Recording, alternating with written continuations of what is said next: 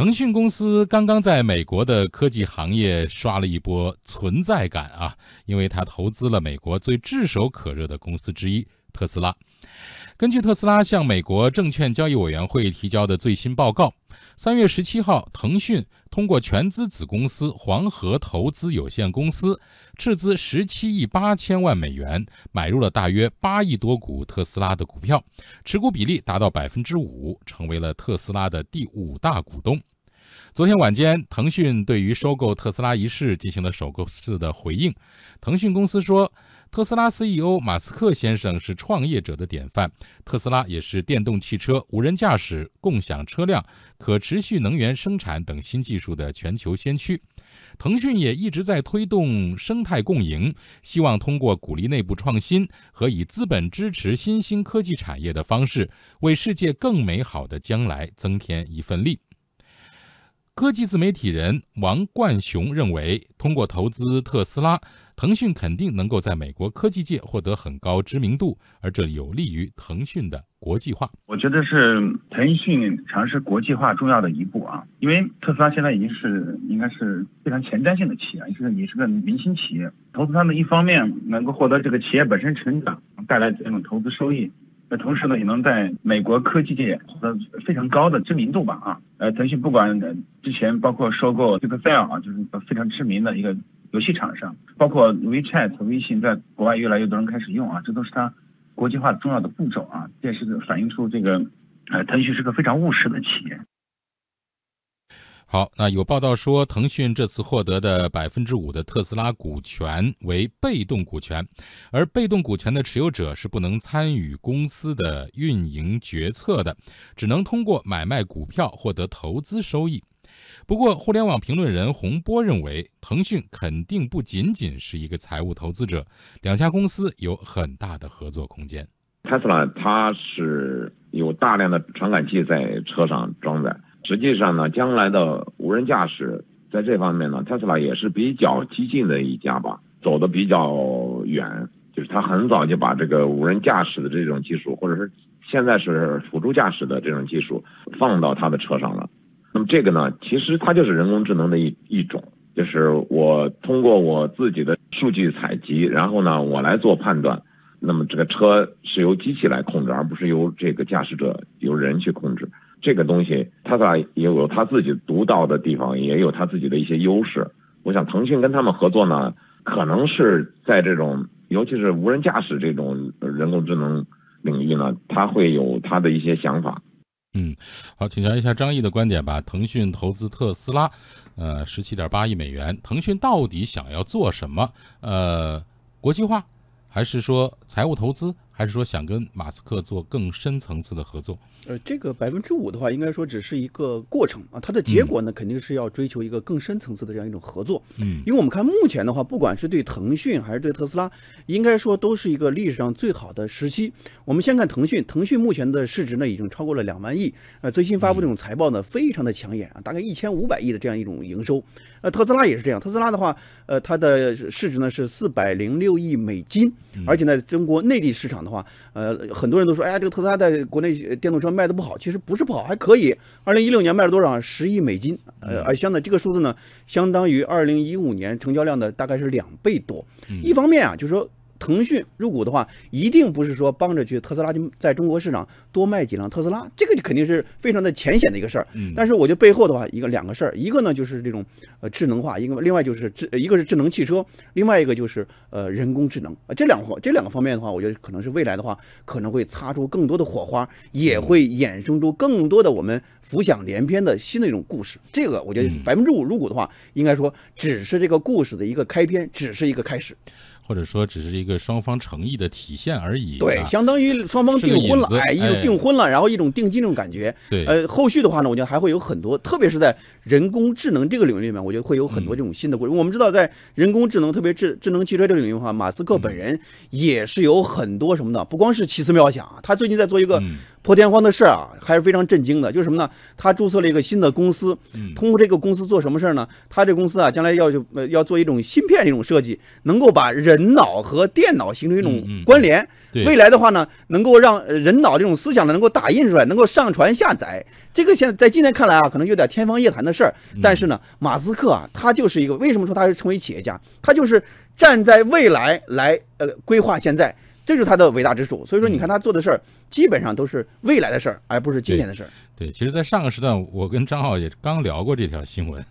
我们觉得，其实像这个奇思妙想，它最后付诸实践最大的难点不在于科技，不在于医学。而在于伦理，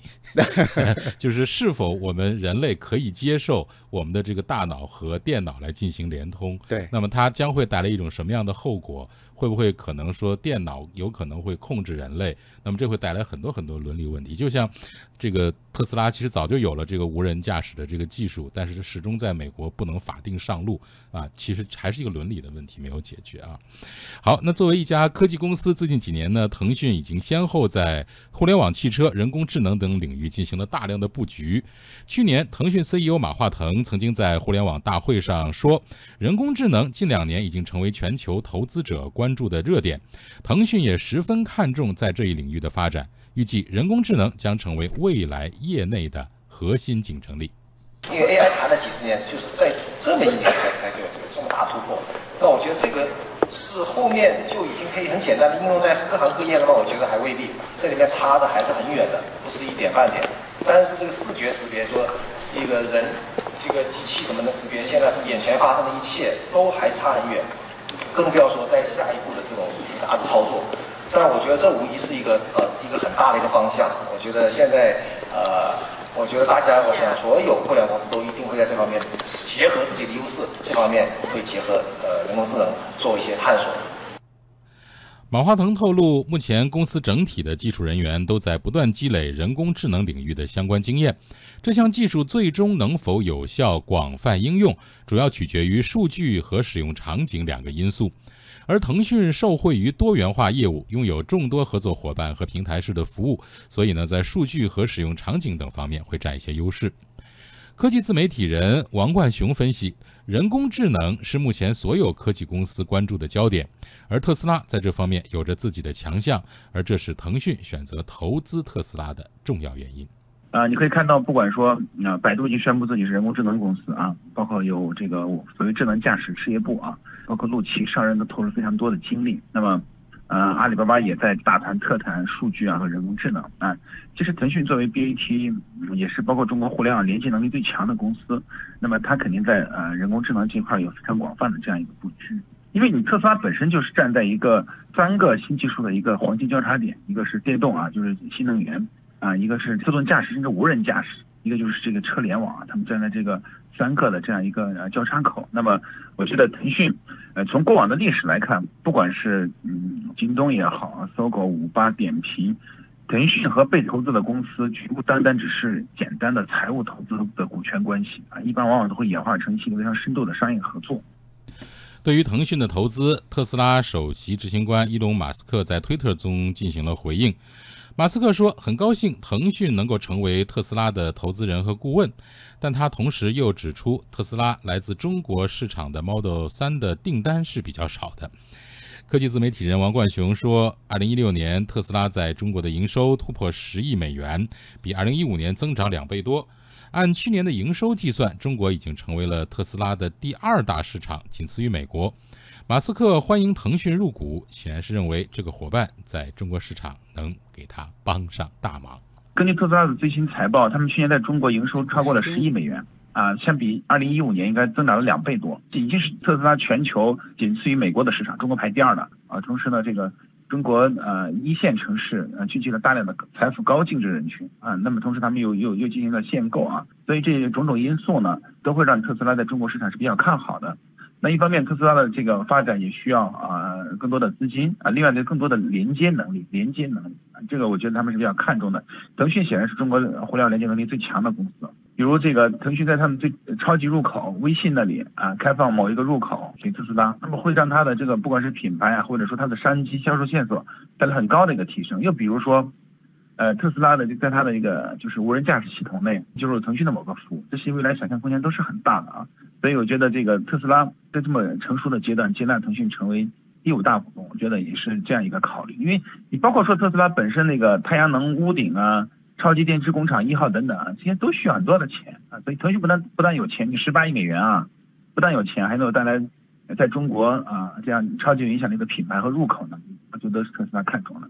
嗯，好，我们继续来关注这个腾讯入股特斯拉这样一个事件啊。呃，刚才呃张毅你曾经提到过，其实腾讯跟特斯拉这个合作啊，呃，马斯克的出发点绝对不仅仅在于说让腾讯帮他在中国多多卖几辆车，但是你看刚才马斯克的这个表态当中也也也在说啊。特斯拉在中国卖的不太好，哈哈哈，对十亿美元不满意。呃，那么腾讯的这种合作真的能给它的这个销量方面带来一些什么变化吗？应该不简简单单是一个卖车的这种方式。呃，腾讯呢，一定不不仅仅是它的一个入口或者一种销售的通路，而是一个什么呢？就未来的话，可能双方会在智能汽车这个领域里面进行更多一种合作。这方面的话，我觉得是腾讯的一种诉真正的一种诉求。当然了，开放它的渠道，开放它的通路，给它做一些植入，这个是一点问题没有的。给它做一些推广，这个也是没有问题的。但是我觉得腾讯它肯定还是要想下一盘更大的棋。这盘棋就是在能够在人工智能这个领域，特别人呃智能汽车这个领域，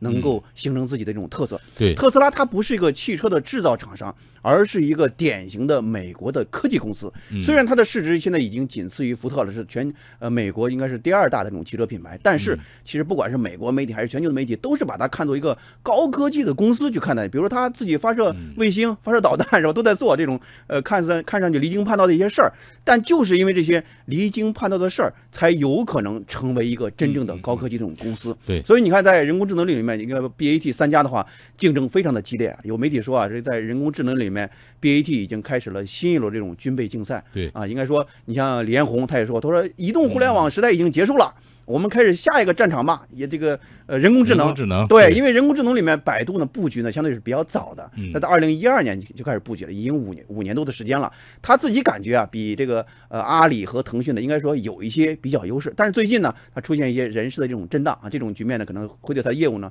呃产生一些影响。但是腾讯呢，应该说它的人工智能 AI 这种布局的话呢，应该说更加的稳健，也更加的扎实。我曾经采访过腾讯内部人，他们的很多业务呃业务的单元里面。都会设自己的 AI 的部门，就是说，你看这种人工智能和 AI 这种思维，它已经深刻的嵌入到腾讯的具体的业务的模型和业务的组织架构里面，而不是像腾讯呢，它专门成立一个事业部来专门的做这种定向这种研发。就是说，它每一个员工、每一个事业部这种单元里面都会有人工智能这种因素在里面。那其实中国的企业，BAT 也好，还是其他企业做人工智能的话，其实就是这样几个优势。一个就是你有没有这种人才的优势？那么人才的优势的话，其实完全可以借鉴美国的很多这种资源。因为比如说像李开复那个母校卡内基梅隆大学那个学校的话非常牛，很多人工智能和智能机这种人才的话都被要么就优步抢走了，要么就是特斯拉抢走了，都在争抢这种角色。那么美国硅谷的这种资源也可以通过那种美国那边进行一种整合，包括在那边呃设立一个研发中心。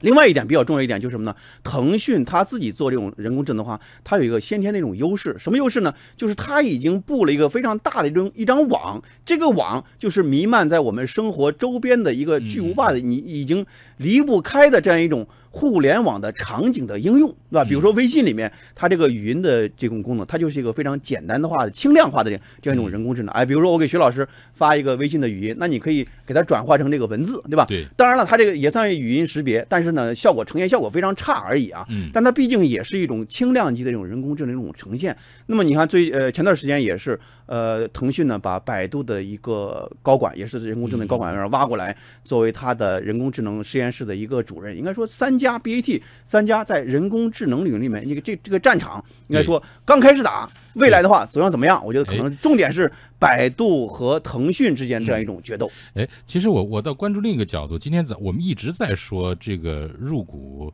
特斯拉会给腾讯带来什么？我们倒过来想一下，和腾讯的这种合作能够给特斯拉带来什么？包括因为腾讯它也有自己很强的一些方面，特别是这种交互平台的这个东西。呃，张毅你怎么分析？那带来很多了，比如说刚才我们那个专家也谈到，就比如说营销通路这种建设，品牌这种推广，呃，包括一些地面的活动、地推这种活动，这些活动的话，腾讯它都有它这种巨大的流量这种优势。流量的优势，我相信会给特斯拉带来很多营收上这样一种实现。这种营收上实现的话，其实也是为腾讯创造一个新的增长点，因为我们智能汽车这是个很大的一个市场，它的体量在我们国家，它的市值，它的市场价值大概是呃上千亿元这样。一种市场的规模，所以说我觉得未来的话，不管是智能汽车还是人工智能，应该说两边的话会擦出更多的火花。好的，三 D 木门科技智门超级工厂，三 D 木门。天下公司直播继续，刷新朋友圈，观点齐分享。以下有请经济之声观察员张毅和我们分享他的朋友圈话题。从今天起，有一类企业家叫做。起头家，好的，这是吴晓波的一个新的观点啊。这知名的财经作家吴晓波呢，用了一个新的名词定义了一个闪亮的群体——起投家。企业的起，投资的投，起头家啊，说白了也就是顾名思义啊，就是企业家和投资家这两种角色的一种融合。他们首先是企业家。有自己钟爱的啊，做的还很不错的实体产业，然后呢，从实业转向了资本，让自己的财富在资本的这样一种运动中来进行增值。在过去的二十多年时间里面，起头家这个概念、这个群体可以说是全球商业界最大也是最受关注的一个新型的成功者，可以列举出很多成功的典范。比如说，马云的天使投资人孙正义就是一个典型的。起头家孙正义有自己的实业，但是同时呢，他又通过对